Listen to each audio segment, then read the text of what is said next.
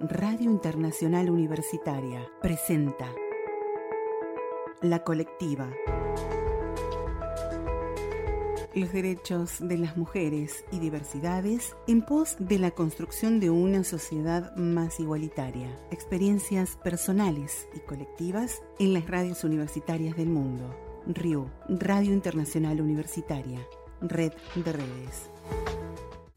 Esta es una producción de concepto radial. A ocho años de Ayotzinapa. En las primeras horas del 27 de septiembre de 2014, se dio la noticia de la desaparición de 57 estudiantes de la Escuela Nacional Rural Ayotzinapa. Días después, se informó que 14 de ellos habían regresado a sus casas. Sin embargo, ¿qué ocurrió con los otros 43? Tierra Caliente es como se conoce en México a una región conformada por Guerrero, Michoacán y Estado de México. Se trata de una zona estratégica para el trasiego de drogas y otras actividades delictivas. Junto con las políticas de contrainsurgencia de regímenes autoritarios del siglo pasado y actual, esto ha convertido a ciudades como Iguala en localidades peligrosas, donde los mismos grupos delictivos y las autoridades ejercen control sobre la población a través de la tortura, la desaparición forzada y el asesinato. Este episodio de violencia comenzó por la madrugada del 26 de septiembre con la salida de los estudiantes a Chilpancingo en busca de autobuses, evento que quedó como un intento frustrado por autoridades y los obligó a ir a Iguala a buscar más unidades.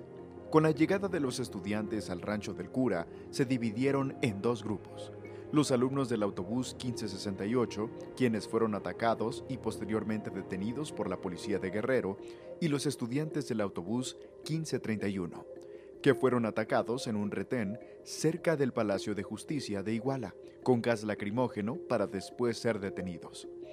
Estas agresiones continuaron hasta que los alumnos de los autobuses fueron entregados en Loma de Coyotes a representantes de grupos delincuenciales.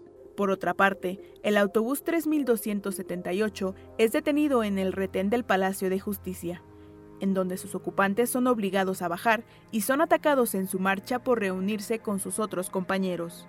Finalmente, en la madrugada del 27 de septiembre, una conferencia de prensa dada por normalistas y maestros es atacada por miembros de Guerreros Unidos, resultando en la muerte de tres estudiantes. Acciones por el gobierno. Desde la mañana del 27 de septiembre, el gobierno del estado comenzó las acciones para ocultar lo sucedido. Meses después, en enero de 2015, se determinó la verdad histórica para explicar la desaparición de los 43 estudiantes y se utilizó para ocultar lo ocurrido.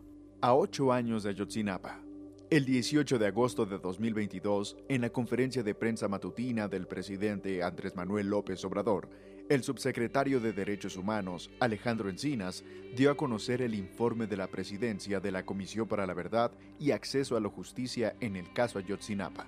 A continuación, algunas de las conclusiones del informe. Ayotzinapa fue un crimen de Estado en el que estuvieron involucrados integrantes del grupo delictivo Guerreros Unidos y agentes de diversas instituciones del Estado mexicano.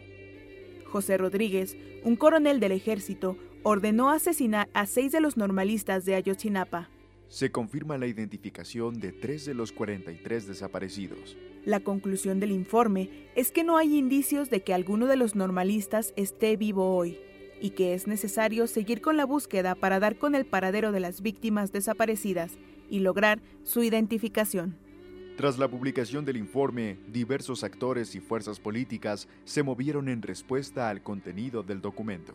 El ex procurador general de la República, Jesús Murillo Caram, fue detenido por su papel en la construcción de la falsa verdad histórica, a escasas horas de la detención de Murillo Karam, la FGR anunció la liberación de 83 órdenes de aprehensión contra 20 mandos militares y personal de tropa. El 22 de agosto, el GIEI publicó un comunicado en el que se distanció de ciertos aspectos del documento. Por una parte, el grupo expresó una inconformidad debido a que las autoridades les informaron sobre el informe a destiempo o de manera incompleta. Por otro lado, el GIEI comunicó que no tuvo parte en la examinación de algunas evidencias sobre las cuales el informe basa sus resultados. Concepto Radial presentó A ocho años de Ayotzinapa. Te esperamos en la próxima emisión de La Colectiva.